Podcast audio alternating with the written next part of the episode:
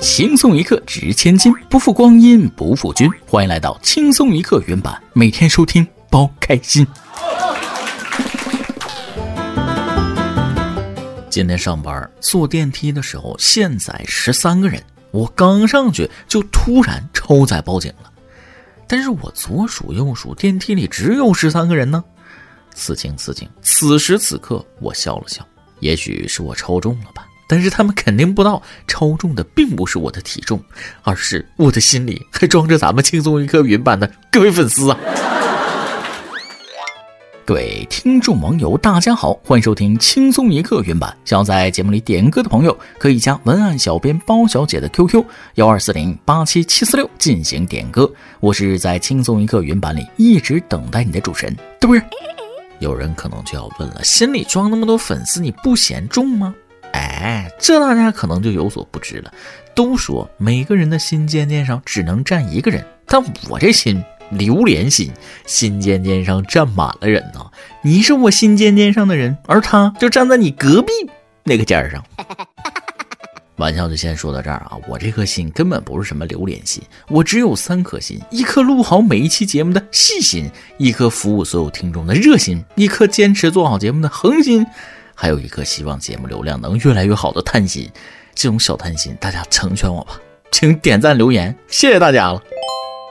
俗话说，有多大碗吃多少饭，人的贪心呢太多了，反而会害了自己。今天开篇就说一件利欲熏心、差点被骗的事儿。近日，上海某银行工作人员报警称，有一名顾客疑似遭遇电信诈骗。民警到场询问，曹先生埋怨银行多管闲事，称。马云在微信上让其转两千元借给他的朋友。经了解，曹先生结识了一位网友，对方曾发过马云的视频给他。多次聊天之后，曹先生和马云成为了朋友。随后，民警将曹先生带回所内，对其进行进一步的反诈宣传。我能作证啊，马云确实是他朋友，但也是我朋友啊，都不用我开口，每个月他都借钱给我。第二个月的时候，我再还他，啊，关系特别铁。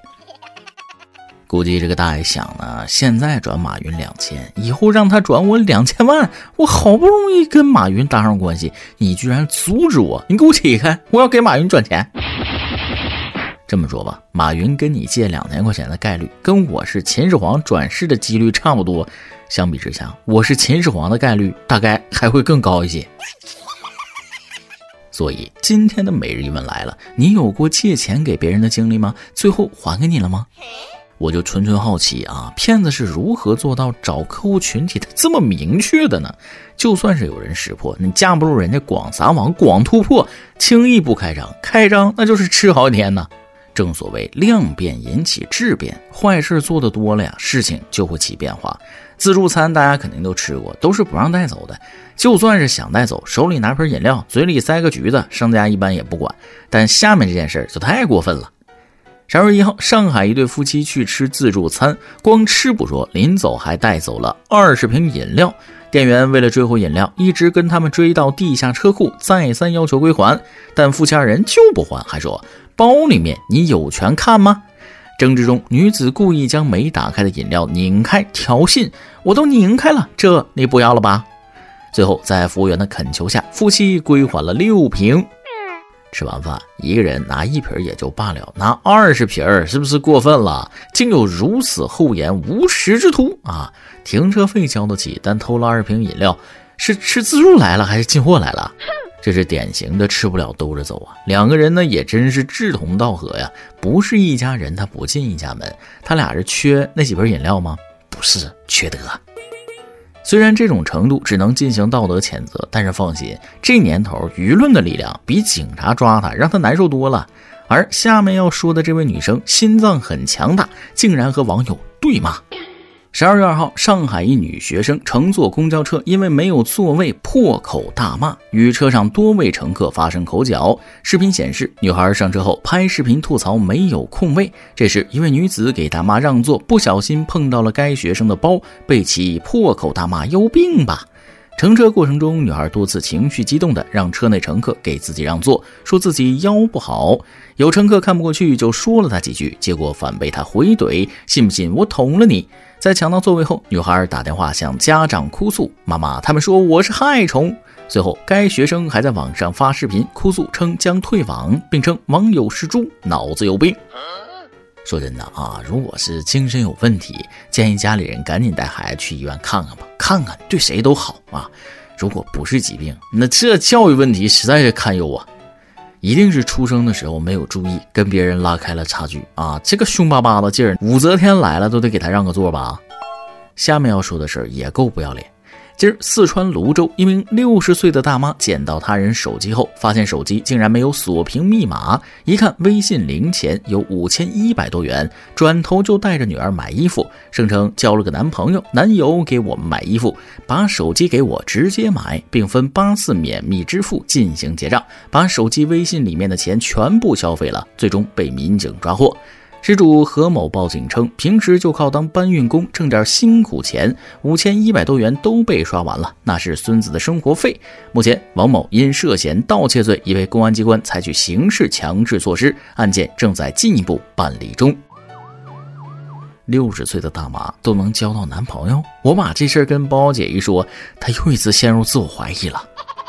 言归正传，大妈手机玩的比我溜啊！不仅知道九九九元以内免密码，还知道可以让老板分五六次刷，每次都不涉及输密码。哎，这番操作彻底颠覆了我对大妈的刻板印象。大妈懂得太多了，好度啊！我立刻就把开屏设置密码、免密支付立刻关掉。虽然没钱，但是该有的操作那都得有啊。上面这人的素质低，然而有些人的素质你完全不知道还能低到什么程度了。十二月一号，天津一名男子推电动车进电梯，想推车回家充电。连人带车进了电梯之后呢，他也不知道怎么想的，点起了一根烟抽上了。结果手一滑，烟头掉到前面的车筐里了。更离谱的是，车筐里边是他新买的鞭炮。正所谓屎壳郎遇到便秘的，来的真好啊！烟头瞬间引燃了鞭炮，电梯里噼里啪啦的，别提多喜庆了。电动车进电梯，电梯内抽烟，然后骑进电梯的电动车上还有鞭炮，这是缺了多大的德才能叠这么多 buff 呀？从进电梯的那一刻起就没有一个正常操作。也许大爷心里明白，这些都是电梯里禁止的，他只是一次性给大家示范一下，以示警戒罢了。怎么说呢？也算是个人物吧。第二天，旁边小区都在传，哎，听说隔壁小区昨天电梯里有枪战呢。总之，车没着算是万幸了。下次一定要注意安全呢。运气不会总是这么好的。你看，手滑付出代价了吧？十二月三号，河南信阳淮滨县新里镇中心学校一名家长在班级微信群内发送了一条一分四十八秒的不雅视频。群内聊天记录截图显示，十七点左右，一名李姓家长发送了一条不雅视频。十多分钟后，涉事微信群被解散。四号，记者联系了班级群所属学校，校长称情况属实，涉事家长已被警方带走。要说这事儿啊，丢人的不是这个家长，是他在学校上学的孩子呀。要是有别的家长保存下来，反复批判，每次都会拿出这个事儿当成酒桌笑谈。跟说事儿啊！那天晚上有个我儿子他们班有个家长把那个小黄片发家长群里了啊！对对对，就是那谁他爸。你说说，你让孩子脸往哪搁啊？全让你这当爹的给丢完了。总之还是谨慎吧，不然社死只能换个星球生活了。发错信息情有可原，你这在违法地带疯狂蹦迪，就该喜提银手铐了。日前，江苏男子小姚在交友软件上认识了一个女生，与对方裸聊后被对方威胁勒索。因小姚身上几乎没有一分钱，且姿势太差，网贷也贷不出钱。无奈之下，对方便建议小姚协助他们发送裸聊诈骗短信，一条给八块钱好处费。小姚立刻答应，还邀请好友小李一起干。截至案发，两人分别发送了一千多条威胁短信，均获利一万余元，协助骗子从六名被害人处敲诈十六万余元。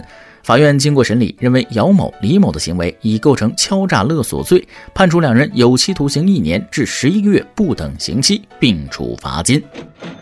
骗子无奈之下，钱没骗成，还给穷困潦倒的受害人安排了工作，这骗子人还怪好的嘞。而这一边呢，穷困小伙裸聊被勒索，打不过就加入裸聊，赚到人生第一桶金，怎么听起来还有点励志呢？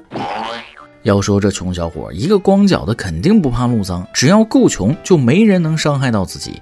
估计怕被勒索是假，想加入诈骗集团才是真的。人家分儿皮没有，也贷不了款，白嫖裸聊还得到一份工作，这很难不心动啊。言归正传，这就是低征进优势，做一根劣质韭菜，让镰刀也无可奈何。很显然，这孩子是摆烂到底了，身无分文，网贷也贷不出，像极了年底的我。年底的我呀，看别人花冤枉钱，心疼啊！十二月三号，河北男子住酒店，收费三百六十八元，押金八百元，进门后直接懵了，这什么房间？连床都没有！怒火中烧的老哥联系前台，一顿疯狂输出，最终酒店给退了钱。开了酒店的房，但没有床，这属于吃炸酱面，没酱没面，只有个碗。合着你开酒店还卖站票呗？你猜一下床是怎么没的？你再猜一下，为什么突然要收押金？应该等着你的押金去买床了。你再歇一会儿就送到了，你再站着等会儿。同样的价格，感受不一样的服务，这也是人生体验之一呢。这有体验了就有经验了，下次住酒店记得自己带床啊。我下次住酒店不仅床自带，柜子也自带，还能省饭钱。大家别不信，有人买的柜子还能长木耳呢。近日，有一名女士在网上说自己之前买的浴室柜去年开始长木耳，摘光了又长，反反复复好几次了，令她是苦恼不已啊。有网友认为挺好的，买柜子还送木耳，关键还是永久的。也有网友认为你要明白一点，朽木才会长木耳，这不是普通的浴室柜，这是多功能浴室柜啊！这要是多买几个，都可以搞木耳批发了，摘不完，根本摘不完。吃完这餐还有下一餐。麻烦你分享个链接吧。呃，如果没有灵芝的，那我就要长松茸的，谢谢。我现在严重怀疑啊，卖木耳的转行了，是不是把之前种木耳用的木头那都投资到家具建材里边了？要这么说，还真有可能。这种离谱的意外收获，咱还是小心为妙，别吃这木耳了，扔了吧。毕竟肉身一具，不能轻易试错呀。对于吃，有些老板拥有自己的坚持。十二月二号，辽宁本溪一家火锅店有客人吃完牛蛙火锅，质疑牛蛙数量不对，他们点了六只，其中有两个人吃了两只，一人吃了一只，还少了一只。老板为了自证清白，一不做二不休，将客人吃完的蛙骨头拼成了六只蛙，拼完他不吱声了。老板表示，既然做这个生意，就不会差客人一只蛙，为了证明没有少放才拼的。哥们开饭店之前干法医的吧？幸好客人不吃骨头，不然就说不清了。最重要的是，有人多吃了一只蛙，却不吱声儿，这个朋友不能交。虽然是朋友吧，但也不能一点分寸感都没有。而下面这段关系，明明是陌生人，却毫不客气了。十二月二号，甘肃一名网友发布视频称，列车上有个老头趁别人睡觉偷吃他橘子，原本有四斤，被他吃的只剩三个。丢橘子的大哥睡醒之后很无奈，表示想吃你可以说一声啊。不光如此，老头还拿了他的充电宝充电，吃的是要不回来了，但充电宝要回来了。哎呀，得是啥人呐，馋成这样啊，还能剩三个？这不是良心发现，这是因为实在吃不下了吧？能吃是福，但你得吃自己的东西啊！吃别人的算什么好汉？命里有时终须有，命里无时他莫强求。该是你的，早晚都是你的；不是你的，那就不是你的。下面要说的这件事，可以说是泼天的富贵当头浇下了。据报道，在爱马仕家族的最新动态中，继承人尼古拉斯·普伊奇做出了一个惊人的决定：他将领养自己的园丁，并把其庞大的财产（估计超过九十亿欧元）全部遗赠给这位园丁。然而，这一决定遭到了他曾经创办的非政府组织的强烈反对。此前，普伊奇已经慷慨赠予其五十一岁摩洛哥籍园丁一座位于马拉喀什的豪华房产和一栋蒙特勒的别墅，总价值约五百五十万瑞士法郎。但这位继承人显然认为这还不够，他决心将这位忠诚的园丁作为自己的唯一继承人。据了解，在疫情封锁期间，他们之间建立了一种深厚的情谊。说实话啊，很难不让人去猜想，这个所谓的一种深厚的情谊到底有多深厚，能让一个这么有钱的人做了一个违背祖宗的决定？算了一下，九十亿欧元大概七百亿人民币。园丁五十岁，就算再花五十年，那也需要一年花十四亿，一个月要花一亿出头，一天要花三百多万。而这些钱如果放到花呗，一天啥也不干，光利息就能赚四百二十万。不得不说，你们这群有钱人是真有钱呐！搞了半天，老板是给园丁打工的。麻烦大哥帮我捎句话啊！你都成富豪了，肯定不做员工的活了吧？老爷子家里还缺园丁不？以及希望这位园丁能不能让老爷子把爱马仕价格降下来？虽然啊，降下来也不一定买得起，但是起码能看个热闹呀。人活着不就图个乐吗？说到这儿，我好像理解这个尼古拉斯普伊奇为什么要把钱都给园丁了。没错，就是玩儿，就是图个乐。好了，今天新闻部分就先到这里，下面是咱们的段子时间，再来几段。这两天我们家院子里边种的果子呀，老被偷，我就去花鸟街买狗，看见一只狗呢，品相不错啊。老板说这狗特别凶，有这个狗，那生人别想靠近果树半步，保证是小偷的噩梦啊。还说了，买回去看院子，如果还出现果子丢了情况，你就直接回去找他麻烦。我一听，直接付钱。第二天起床一看，哎呀，小偷果然没偷果子了，狗被偷走了。有一次下班，离公交站还有一段距离，在我前面的一对情侣突然跑了起来。我一看呐，以为是公交车要来了，想都没想，我就跟着他俩跑。越过他们之后，发现人家只是在追逐打闹。男生对女生说了：“哎，你看前面那个人跑的那么快，该不会以为咱俩追公交车呢吗？”我赶紧回过头解释：“啊，没有，我不赶公交车，我单纯跑步。”为了避免被拆穿尴尬，我硬着头皮直接跑到了下一个站台。然后在公交车上遇到了他们。每日一问，本期的问题是你有过借钱给别人的经历吗？最后还给你了吗？上期一问，咱们问的是你现在还有使用现金的习惯吗？上次花现金是干什么呢？圆圆网友 Little Star 的说了，上大学之后现金应该就用的少了。不过对于我这个高中生来说，现金用的还是挺频繁的。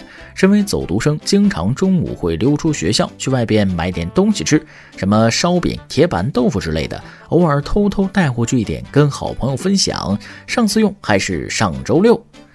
这位听众朋友的分享让我想起一句话啊：人不能同时拥有青春和对青春的感受。学校门口的垃圾食品正是你宝贵的青春呐。有位网友爱玩的范儿说了，上次用现金是在派出所更新身份证，必须现金。这位听众朋友倒提醒我了，赶紧拿出自己身份证看看什么时候到期。话说现在的派出所是不是都可以电子支付了？有位网友旧景新语说了，上次用现金应该是在小卖部买七号电池。小卖部和七号电池对于现在的年轻朋友来说，听上去有点遥远了啊！各种智能产品占据了我们的生活。突然有点怀念以前的时光了。一首歌的时间，听众名为开朗的网友想点一首歌。亲爱的大波包小姐你好，我是一个普通的初中生，感觉最近的知识好难呐。随着时间的推移，学的东西越来越多，压力越来越大，成绩也提不起来。但最近一次考试的成绩还是有一点点提高的。这里点一首橘子海的《夏日数十》，放松心情。愿我以后的成绩越来越好，也祝屏幕前的所有听友都能头发浓密、睡眠良好、情绪稳定、财富自由。这位听众朋友，希望此刻的《夏日数时》能帮你缓解繁重的学习压力啊！更希望你在中考结束的那个夏天，放一瓶冰凉的橘子汽水在桌面，烈日穿过窗户，蝉鸣喧嚣，你再一次播放《夏日数时》，他会告诉你，朋友。夏天来了。以上就是今天的网易轻松一刻，由电台主播想当地原汁原味的方言播轻松一刻，并在网易和地方电台同步播出吗？请联系每日轻松一刻工作室，将您的简介和录小样发送至 i love you at 幺六三点 com。老规矩，祝大家都能头发浓密、睡眠良好、情绪稳定、财富自由。我是嘚啵，咱们下期再会，拜拜。